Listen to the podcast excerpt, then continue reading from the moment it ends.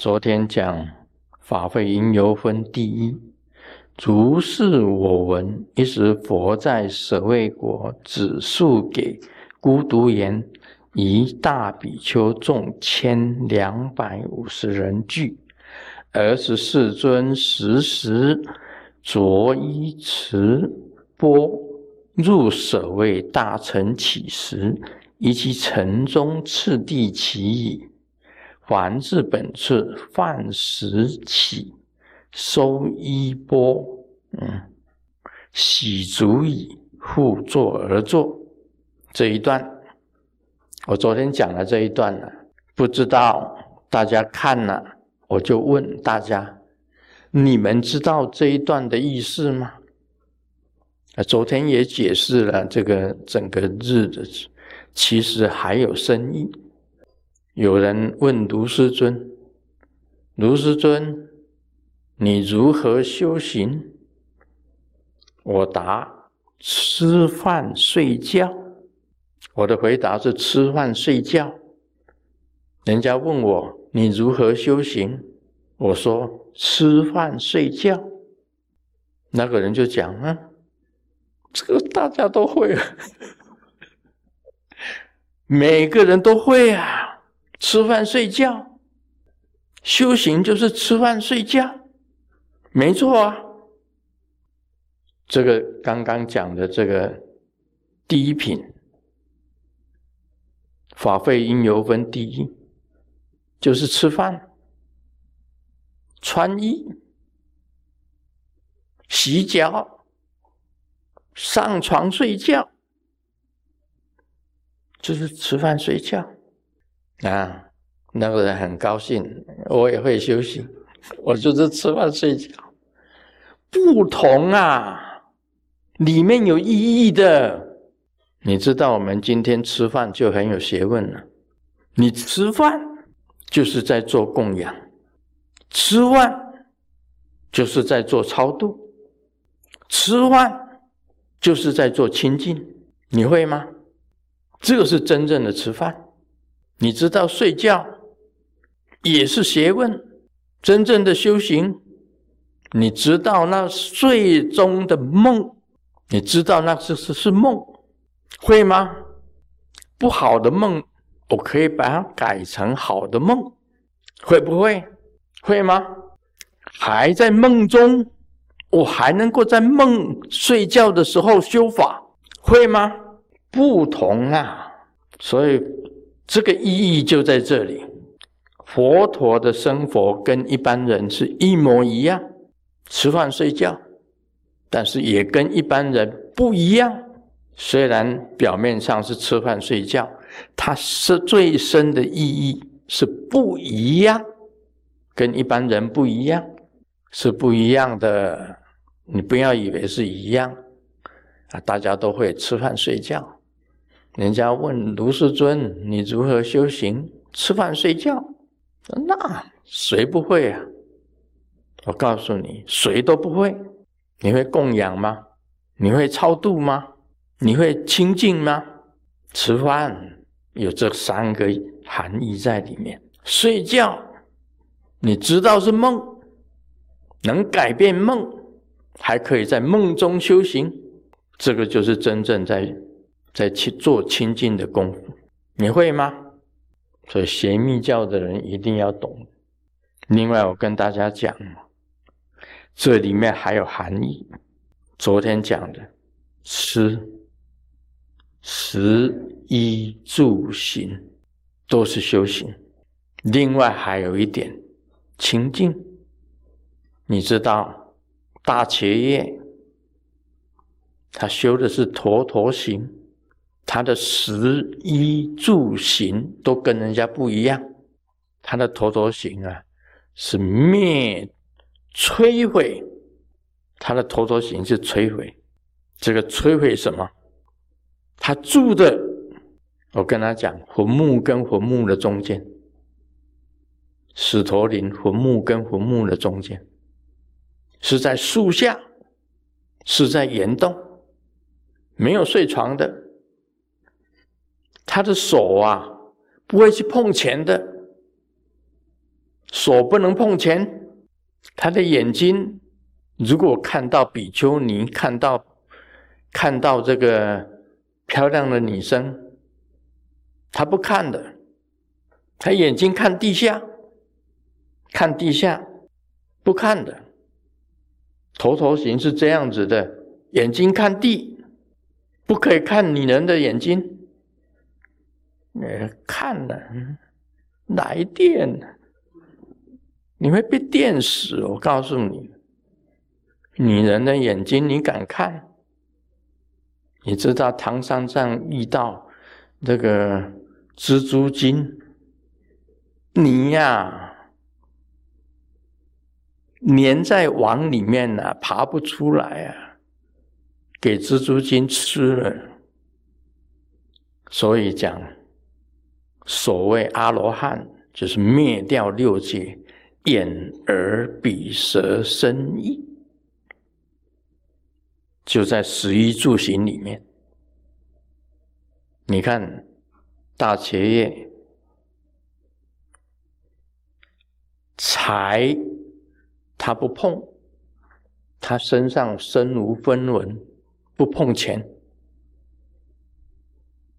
色他眼睛看地，不看女生。民，他不争，不争民，离开僧团，因为僧团里面也有争。你看那个提婆达多，就跟释迦牟尼佛要争僧团。释迦牟尼佛老的时候，提婆达多，提婆达多修行修很好啊，他有修出三十相，八十随行好。释迦牟尼佛修出三十二相，八十随行好；提婆达多修出八三十相，差两项而已，差释迦牟尼佛两项而已哦。八十随行好，他要当当什么？当僧团的领袖。这个老不死的释迦牟尼佛还不死。应该轮到我了。提婆达多就就这种想法，应该轮到我当领袖、当总统，怎么搞的？你站在那里呀，站在茅坑不拉屎，这个老不死的还还不赶快死？我要当领袖了。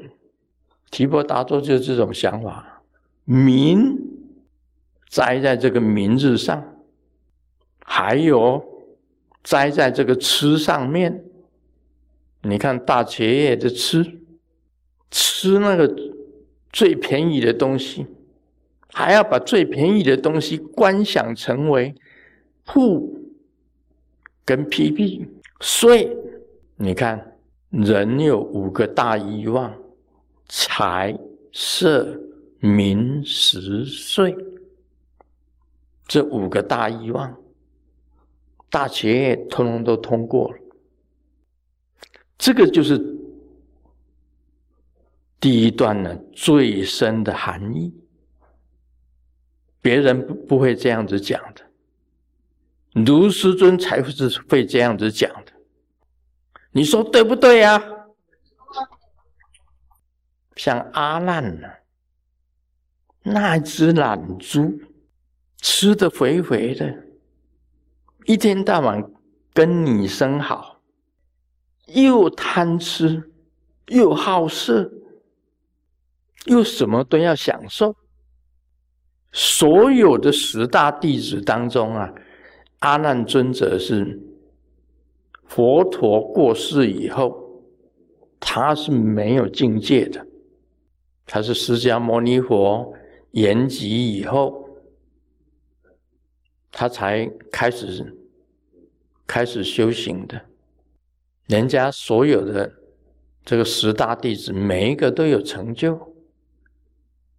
佛陀的僧团里面有这个舍利佛，有目犍连，因为舍利佛跟目犍连本来就是他们有自己的一个团体。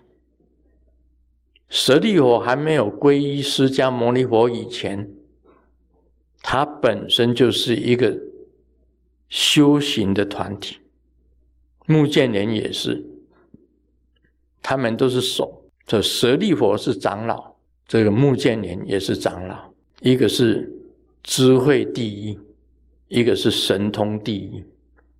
舍利佛是智慧第一，这个目犍连是神通第一。